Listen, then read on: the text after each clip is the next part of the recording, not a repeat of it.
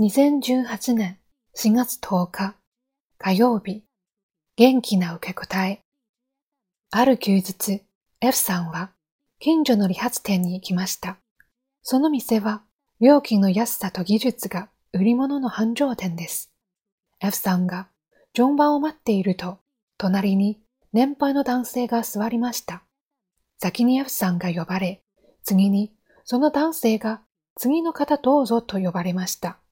男性は、はい、と大きな声で返事をし、担当者によろしくお願いします、と元気に挨拶をしていました。担当者と会話をする話が、また面白いのです。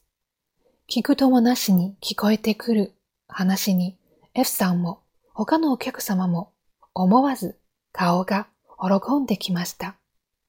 散髪が終わると男性はありがとうございました。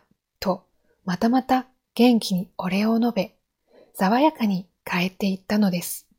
一連の様子を眺めていて、F さんは感じたことがありました。ほがらかな人は場の空気全体をも明るくするということです。